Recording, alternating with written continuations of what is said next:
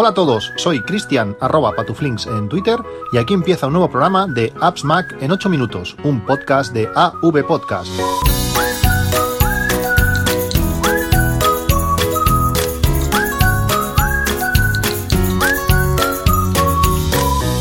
Hola a todos, 12 de marzo de 2019. 12 de marzo, cuando hace más de una semana desde el último podcast. Y en esta última semana han pasado bastantes cosas y algunas de ellas os las quiero explicar hoy.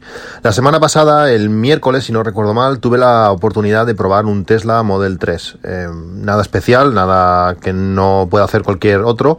Eh, leí por Twitter que Tesla estaba on tour, que podías eh, solicitar una, un test de conducción eh, en diferentes ciudades de, de España. Y bueno, eh, hay un supercargador muy muy cerca de, de mi casa, cuando voy a casa de mis padres me pilla de camino, allí podía solicitar una, una, prueba. Y como digo el miércoles eh, pasado pues tuve la, la, ocasión de probar un Tesla Model, Model 3 un Tesla Model 3 eh, negro eh, performance precioso. El diseño es espectacular. No es el típico no es el tipo de coche que, que yo he conducido va a hacer este año hace 20 años que, que tengo carne de conducir. No sé si, si eso es bueno o es malo pero desde siempre a menos el primer coche un Citroën AX eh, que conduje, los demás han sido todo monovolúmenes, eh, Shara Picasso y ahora el Gran C4 Picasso, han sido muchos años de, de monovolumen, es un tipo de coche muy diferente al que, como digo, suelo, suelo conducir, pero realmente es un diseño que, que me encanta. El coche es precioso, en fotografía lo es, pero cuando lo ves en, en persona, pues lo, lo, es mucho, mucho más. El diseño, como digo, me, me encanta y es un coche súper cómodo. Además, además eh, la versión performance, eh, tope de gama de todo, eh, súper equipado, el sonido, todo, eh, bueno, un coche espectacular. La pantalla, pues la pantalla es la reina de, de, ese salpicadero ultra minimalista, donde no, no hay nada más. El salpicadero es ultra plano, donde tienes una pequeña rajita donde sale, donde sale el aire, ese aire que puedes controlar, puedes direccionar hacia la posición exacta donde, donde tú quieras. Es, es genial, es genial eso y eh, bueno, como digo, entre medio, en medio de, ese, de ese salpicadero es donde está la pantalla, esa pantalla puesta en, en horizontal que eh, pues nos da eh, toda la información que, que, ese coche, ese ordenador con, con ruedas nos puede ofrecer. Yo estoy acostumbrado, como digo, a ese, ese gran C4 Picasso donde la pantalla está en medio y para mí no es algo muy diferente pues tener esa pantalla ahí. Aparte la parte izquierda es donde da toda la información de, conducción, pues velocidades, si tienes puesto el autopilot, si tienes detectadas las, líneas, eh, los límites de velocidad, eh, bueno, todo, todo eso está, está muy bien. Y toda la parte derecha, es pues toda la información de navegación, donde tienes la, configuración de los menús, la cantidad de opciones que hay, es, es eh, muy, muy, muy fácil de, visualizar y la pantalla, como digo, es, es espectacular. Un coche que tiene una potencia eh, descomunal. Eh, este de performance tiene una potencia, creo que una ronda los 460 caballos y una aceleración de 3,5 segundos. En la prueba que, pudimos hacer, pues bueno, te llevan por, por, carretera. Al final son, son, carreteras que yo conduzco muy habitualmente. Es, es mi zona de, de conducción, eh, las conozco. El coche realmente se comporta bastante diferente a, a, lo que a lo que yo a lo que estoy acostumbrado. He visto bueno 100.000 vídeos de eh, de, Teslas, de Model S, de Model X y ahora de Model 3. He visto muchísimos vídeos, pero realmente cuando lo conduces, pues entiendes eh, el porqué de, de, la diferencia de lo que es lo que es conducir, pues un coche eléctrico en parte y conducir un, Model 3 eh, en concreto. Realmente es, es, otra cosa. Si no habéis conducido nunca un coche eléctrico ni un Tesla, pues probarlo porque realmente es algo muy muy diferente. Una de las cosas que más me ha llamado la atención es la frenada regenerativa. Supongo que esto es algo propio de los coches eléctricos pero en el Tesla es, es eh, impresionante cómo, cómo funciona. Eh, hicimos todo un circuito bastante largo, casi, casi 30 minutos de, de, conducción y no tuve que tocar el freno en ningún momento. Solamente eh, el momento que, quisimos probar pues la aceleración de 0 a 100, donde paramos por completo, pues en ese momento sí que tuve que, frenar, pero el resto del tiempo, tú cuando sueltas el acelerador ligeramente, el coche empieza a, regenerar, a frenar, y cuando lo sueltas del todo, frena muchísimo. Eh, si en circunstancias eh, normales eh, no te, hace, no, te va a hacer falta tocar el freno, y parece mentira, pero eso te, te, acostumbras muy, muy rápido. También es verdad que la posición de conducción es tan diferente al de mi coche, mi coche pues es, como si fuese un, asiento, una silla normal, donde los los pies están hacia abajo, mientras que en el Tesla, al ser tan bajito, pues estás como tumbado y no es tan fácil quitar los pies de, del acelerador. En mi, mi coche, pues bueno, cuando está el piloto automático, por decirlo así, o está el, eh, esa velocidad de crucero, pues puedes quitar los pies y estar pues sentado en otra posición. En, en, ese, en estos coches tan bajitos, pues las piernas van hacia adelante, eh, prácticamente paralelas al suelo, y es más difícil pues cambiarla de, de posición. Por eso es muy bueno poder eh, acelerar y frenar con el, con el mismo, con el mismo eh, pedal. Em, bueno, cuando llegamos al momento de hacer la, la aceleración, me dijo, venga, va, pisa el freno y cuando quieras le das al acelerador a fondo. Y realmente no me imaginaba pues eh, que llegar de 0 a 100 en 3 segundos y medio fuese tan bestia. Es, impresionante, parece, parece un videojuego. Además, en el sitio donde lo probamos, en el supercargador que hay en esta zona, que es, el, es un hotel, uh, hotel restaurante que es, que es La Boella, tiene una entrada mm, muy idílica donde hay una pequeña puerta donde está rodeada de de de Oliveros, me parece que es, eh, bastante estrechita y claro, cuando vas a 130, creo que nos pusimos en ese momento, eh, en ese en ese tramo tan estrecho, pues parece que estás volando. Eh, impresionante, es que no, no, se puede no se puede describir el golpe que pegas hacia atrás con, con, con el respaldo y bueno, la sensación de que, madre mía, que, no vas a poder controlar eso, es, es, es, impresionante. Es algo que seguramente te acostumbrarás, pero para, para alguien que no lo ha probado nunca es, es increíble. Luego cosas menos, menos, menos positivas, cosas que no me acabaron de, convencer. Por ejemplo, el maletero. Maletero es, es enorme. Eh, es realmente gigante, te podrías tumbar dentro y casi, casi cabrías, podrías dormir, pero la puerta por donde te, tienes que meter los paquetes, por decirlo así, es muy pequeño. Este tipo de coche tiene esta característica, que la puerta se abre muy poco, deja un pequeño hueco, y si tuvieras que meter algo mínimamente voluminoso, aunque luego dentro entrase, eh, no vas a poderlo eh, meter. Por tanto, eh, es bastante, bueno, bastante diferente a, mi monovolumen. Lógicamente se abre la puerta, en el mío se abre la puerta muy grande, puedes tener mucho espacio para colocar bien las, las maletas. Aquí algo que tenga al fondo, pues va a ser bastante más, bastante más rollo de, sacar. Luego también el autopilot, eh, pudimos probarlo aunque no tanto como me hubiera gustado, porque al principio, pues bueno, eh, cuando salimos, cuando arrancamos el coche, eh, pusimos en la conducción eh, en modo, no sé si era confort, el coche se, comporta de, de, una manera, y cuando lleva, llevábamos pues varios minutos conduciendo, me dijo el, el, la persona que nos lo estaba enseñando, dijo, mira, te lo voy a poner en modo, en modo deportivo. Ostras, el coche cambia totalmente, la dirección se pone, se pone más, más precisa, con menos recorrido, el coche acelera como con menos acelerador, eh, acelera más, eh, realmente es, cambia cambia muchísimo, cambia muchísimo el coche. Por tanto, cuando acabamos todas estas pruebas, pues pasamos a probar el, el autopilot y eh, no sé por qué, no sé si no se dieron las circunstancias o qué pasó, eh, se comportó un poco errático. Sí que es verdad que, a diferencia del mío, eh, se coloca en cuanto lo activa, se coloca en mitad del, carril, el mío no, el mío eh, cuando detecta la raya, pues intenta que no te salgas, pero no te coloca en el centro del carril, eso, eso sí que lo hace, lo hace muy bien. E intentamos cambiar de, carril de forma automática varias veces y a la primera, creo que la primera y la segunda vez no lo hizo, al final la tercera sí que lo hizo. Luego también me dio la sensación de que está demasiado limitado por, por software eh, en cuanto tienes que coger demasiado firme el, volante. Supongo que Tesla se quiere asegurar de que, de que estás eh, plenamente cogiendo el, volante. A mí me gusta, por ejemplo, coger el, cuando vas en carretera, me gusta coger el volante por abajo y eso no lo detectaba como si tuviese el volante cogido. Bueno, son cosas que al final tienes que acostumbrarte y probar, pero bueno, esa sensación agridulce. Eh, si hubiera probado algo más de tiempo, eh, pues seguramente pues, me hubiera hecho a él y, me hubiera acostumbrado bien. Otra de las cosas que también me, sorprendió que, y que no me acabo de convencer es todo el tema de mapas. Queda genial a, a esa pantalla tan enorme con Google Maps. Eh, realmente está, es muy chulo pero tengo la sensación de que mi TomTom de, del coche, el que va integrado, te muestra mucho mejor la información. Aquí dudabas un poco, esa vista así de satélite no me acaba de convencer, lo veo como, como poco preciso. Pero bueno, supongo que estas cosas al final eh, son, son tema acostumbrarte. El resumen, pues bueno, que quiero uno, eh, lógicamente es un coche genial, es, para gente que nos gusta la tecnología, es, que es un ordenador con, con, ruedas, el software realmente lo hace único, eh, hay muchos coches eléctricos, pero esas características de software, de, control, de, de poder mm, jugar con con el móvil directamente, de poder controlarlo como si fuese un coche teledirigido, de la potencia que tiene, bueno, todo, los supercargadores, todo lo hacen eh, un coche único, pero por, por, lo menos para mí, eh, por ahora, es, es, inalcanzable. Cuando llegue una versión más básica, pues veremos, pero hoy por hoy eh, mm, es inalcanzable. No, no puedo llegar, no puedo llegar a ese coche. Me ha encantado la experiencia, me ha encantado, como digo, y si tenéis la oportunidad, probarlo porque merece, merece muchísimo, muchísimo la pena.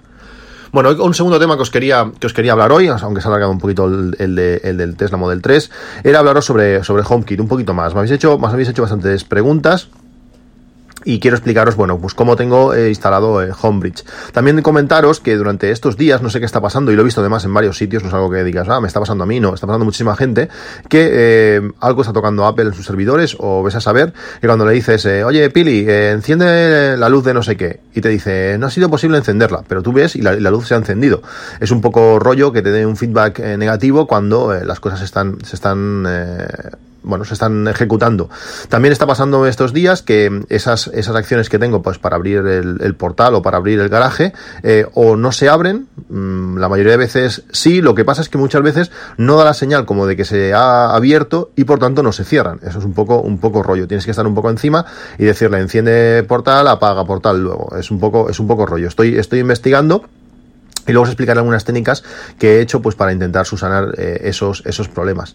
Homebridge, como digo, ese, ese servidor que nos permite pues eh, juntar eh, accesorios o dispositivos que no son compatibles con HomeKit, pues hacerlos que, que lo sean. Homebridge no deja de ser pues como si fuese un hub, un, accesorio más que se, se añade a, a, HomeKit y podemos instalarlo en diferentes sistemas, en Raspberry Pi cosa que nunca no me he metido, a mí no me, no me acaba de convencer, la veo, la veo demasiado frágil. Lo puedo instalar también en Mac, que es la opción que ahora mismo tengo yo eh, instalada.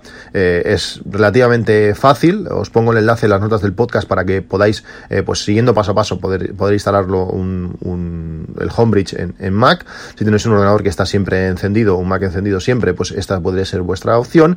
Y luego para mí yo creo que es la opción más, más sencilla que es la hacerlo en un NAS, en un NAS eh, Synology en concreto.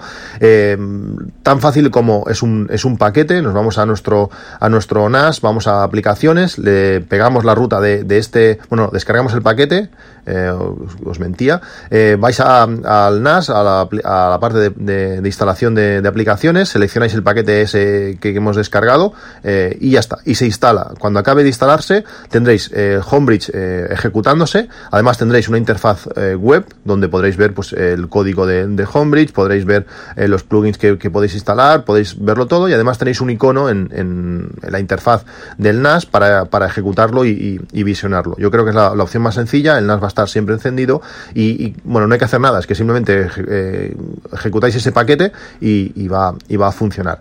Una vez tenemos pues eh, Homebridge eh, instalado, tenemos que ver un poco pues cómo eh, funciona ese archivo JSON de, configuración. Eh, hay que seguir dos reglas y una vez tenemos eso ya un poco claro, la mayoría de plugins pues te explica cómo tenéis que hacer pues para poder instalar ese, ese plugin, ya va, ya va a funcionar.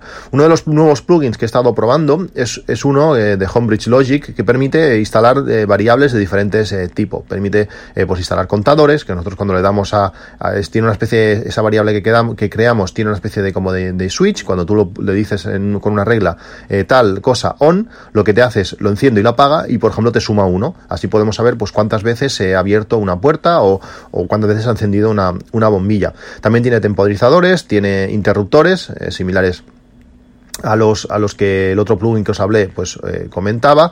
Y luego también tiene textos. Es algo que no, que no he querido ver en profundidad porque no le veo demasiada utilidad. Pero bueno son estas las posibilidades. A mí sobre todo lo que me gusta de este plugin es el tema de, contadores.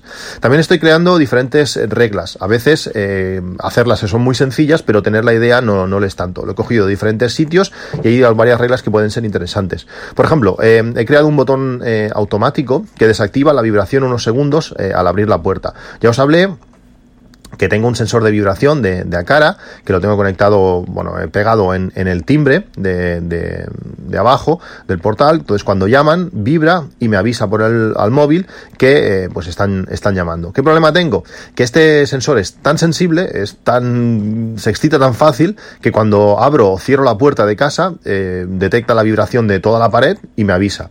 ¿Qué tengo hecho? Pues en el momento que se abre la puerta, desactiva eh, durante unos segundos el, sensor de vibración.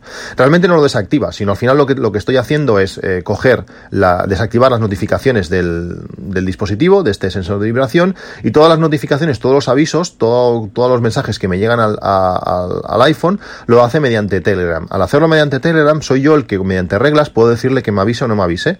Entonces, eh, simplemente es eso, cuando abro la puerta, hay una regla que dice, que dice, si durante los cuatro segundos siguientes al, abrir la puerta eh, hay movimiento, pues no me avises. Si no está la puerta abierta ni han pasado esos cuatro segundos, pues entonces ya me puedes avisar. Son reglas eh, temporizadas. Para estas cosas, Telegram, por ejemplo, es súper útil para poder lanzar avisos de, de, cosas concretas en momentos que nos interese. También tengo un modo que es el modo avisar al, llegar. Eh, de la misma manera que os expliqué con el, modo noche o el, modo automático, que esos, esos switch que puedo activar o desactivar, pues tengo un modo eh, aviso. Si, por ejemplo, quiero, no sé, saber pues cuando viene, cuando llega la familia a casa, pues simplemente pongo este modo switch, lo enciendo y automáticamente ya me avisa. Cuando ya, ya haya recibido el aviso lo que sea, lo puedo desactivar y ya no voy a, recibir, a recibir más avisos eh, directamente en el móvil, siempre mediante Telegram. ¿Qué más? modo noche y modo noche global. Estos son, yo os hablé de los modo noche, que simplemente pues cuando estos modos están activos y además se activan solos con un horario, eh, están encendidos, eh, las luces eh, actúan de forma diferente. Y además he creado un modo noche global que lo que hace es que si se desactiva eh, el, modo individual o además si el modo global está desactivado, se desactiva el modo noche en todos sitios. Es decir, tú puedes desactivar el modo noche en una habitación en concreto o si desactivas el modo global, se desactiva todo el modo noche en todos, en todos sitios. Lo típico, te tienes que ir de viaje y bueno, pues eh, empiezas a hacer las maletas, estás levantando de madrugada, vas al lavabo, ostras, se ve poco porque aún es modo noche. Te vas a otro lado también, pues al final con este modo global lo desactivas, todo pasa a ser modo de día y ya eh, tienes buena luz en, en todos sitios. Y también por último he creado o he modificado el aviso de luces y puertas encendidas. Eh, cuando salía de casa pulsabas un botón y te decía todas las luces están apagadas.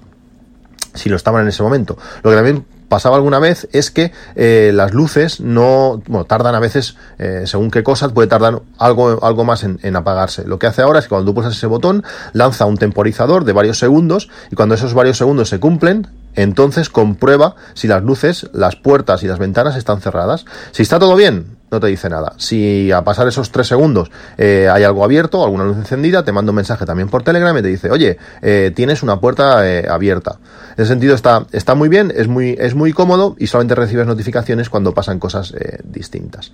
¿Qué más? el otro día instalé, me faltan, creo que son dos cosas concretas de casa para, para domotizar. La habitación del ordenador donde estoy ahora, que tengo que hacerlo pronto, lo que pasa es que son un montón de bombillas y no he querido ir por ese, por ese camino y quiero domotizar el, el interruptor. Y luego me faltaba eh, un fluorescente, eh, bueno, la cocina en sí que tenía un fluorescente y varias luces de, de light de techo, eh, pues eh, ataqué las double light, que os, os, lo explicaré, y también el fluorescente. Para hacer el fluorescente me decidí por un, por un switch, por una pastillita, un interruptor, eh, single switch de Fíbaro, es una marca de muy buena calidad, pero es carísima, así le pegan una puñalada al tío que decide los precios de Fíbaro, porque madre mía, es, es, es, algo bastante vergonzoso, creo que el switch este tiene un precio de 60, 60 y pico euros, lo que realmente funciona funciona, muy bien. Como digo, es una, una pastillita que permite eh, mantener el interruptor normal, eh, el resto de la casa, los interruptores mm, de siempre mm, los tengo puenteados, no funcionan, pero en este caso este, esta pastilla lo que permite es tú conectas el interruptor a, la pastilla, entonces él ya sabe cuando tú estás pulsando el interruptor y aparte eh, conectas pues los cables que iban a, la bombilla directamente a esta pastilla. Lo malo que tiene es que también tienes que darle corriente, tienes que pasar un cable neutro eh, directamente a, a este Fibaro single switch para que él pueda alimentarse y pueda conectar eh, al, wifi. En este caso lo hice porque estaba todo tan cerca, tenía justo unos enchufes, es el típico eh, interruptor que tiene dos enchufes al lado de cocina, eh, pues sacar un cable de corriente era, era muy sencillo, pero una vez que lo tienes todo conectado, pues eh, este cacharrito sabe cuando tú estás pulsando el botón y además le puedes decir pues a, Siri, le puedes decir, bueno, Alexa no, no, sé por qué no me lo acaba de detectar, pero puedes decirlo de cualquier manera o simplemente pulsando el botón para que este, este, este fluorescente, en mi caso, LED se encienda y, se apague. Funciona muy bien, además te, tiene un medidor de consumo. El, LED, el fluorescente era de 15 vatios, pero está, consumiendo pues 21, es algo, es algo curioso. Y además también tiene un acumulador, que también puedes jugar con, reglas con él, que te puedes decir, pues no sé, cuando se encienda, me lo reseteas. Y cuando tenga un consumo de 0,5 vatios, bueno, 0,5 kilovatios, es decir, que ya lleva un buen rato encendido, eh, me lo apagas. Puedes hacer lo que, lo que quieras, eso está, está muy bien. Eh, como digo, no es, no es barato, pero funciona, funciona realmente bien. Si tenéis una situación concreta como la mía, donde podéis sacar un cable de, de, de fase eh, pues eh, de cerca, pues está muy bien. Si no, pues es más complicado pues tener que bajarlo de una caja de registro, más rollo, cosa que ahí no me acabo de, querer meter. La última cosa que os quiero comentar hoy, y que también va relacionado con esto, es eh, mucha gente tenéis en la cocina, como era mi caso, dow lights, son estas luces que van empotradas en el techo, normalmente en un, en un falso techo de, aluminio, son luces grandes, luces que funcionan con, con unas bombillas bastante, bastante aparatosas, son unos pequeños fluorescentes de forma, eh, bueno, alargada. Eh, hay, hay diferentes tipos. la bombilla de este tipo se llama eh, G24 y para mí tenían dos características que no me gustaban nada. Primero, el consumo. tienen un consumo bastante elevado, de 25, 30 vatios y normalmente hay dos por, por light. Por tanto, es un consumo bastante, bastante elevado. Después, eh, la duración. Eh, si enciendes un poquito y apagas eh, esta, estas luces, cascan súper, súper fácil. Además, a la hora de sacarlas no era lo más cómodo del mundo. más de una se me han roto, se me había roto al sacarla, porque van muy duras, van presionadas, van, van por presión y cuando las intentas sacar se golpean y se, y se rompen. Es un tipo de bombilla que no me gustaba nada y además no eran domotizables. Eh, la opción más, más fácil para, para esto ha sido utilizar un, un conversor, un conversor de este formato, de G24 a E27, es decir, de este conversor que hace clic a un conversor de, a, un formato de, rosca, este formato 27 que es de rosca gorda, y poner eh, bombillas Philips Hue. Em, de momento solamente he puesto dos, eh, brillan mucho más que las que tenía antes y además consumen mucho menos también permiten ser, controladas pues con la aplicación, con Siri, con Alexa o lo, lo, que tú quieras. Y la gracia es eso, es el saber, un, oyente me, me comentó que existía este, este conversor eh, pues eso, eh, poder convertir el G24 a 27 y luego hay un segundo formato que era en concreto las que yo tenía que eran las GX24 que es un formato de con fluorescente doble. Eh, en vez de tener una patilla en cada lado en, las mías tenían dos patillas en cada lado. Eso cada patilla cada dos patillas es para un fluorescente que también se puede convertir pues este de GX24 a 27 el G24 tiene un precio de 6,41 y el GX24 a 2,95 os dejo los enlaces si tenéis este tipo de bombillas es, está genial, ponéis este, este conversor y, os olvidáis de este, de este formato tan, tan extraño.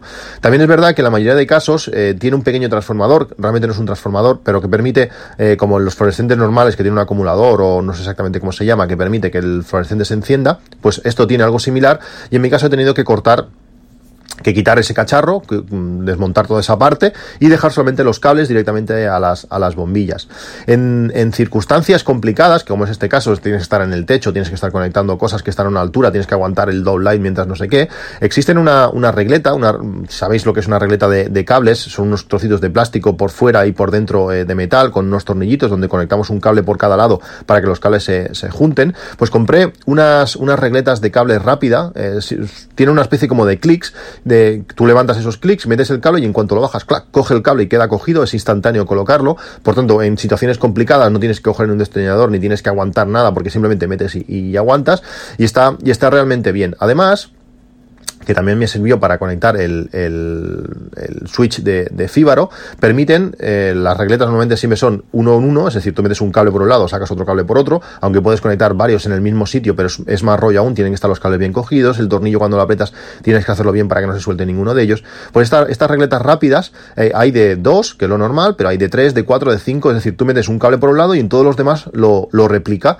eh, por tanto, hacer empalmes o, o juntar varios cables es súper sencillo con el con el switch de fibra lo que tuve que hacer es de un cable de corriente, tuve que cortarlo y sacar dos, pues con esta regleta de tres que yo utilicé, pones el original en una de ellas y luego las otras dos pones varios cables y ya lo tienes eh, pues amplificado, por decirlo así.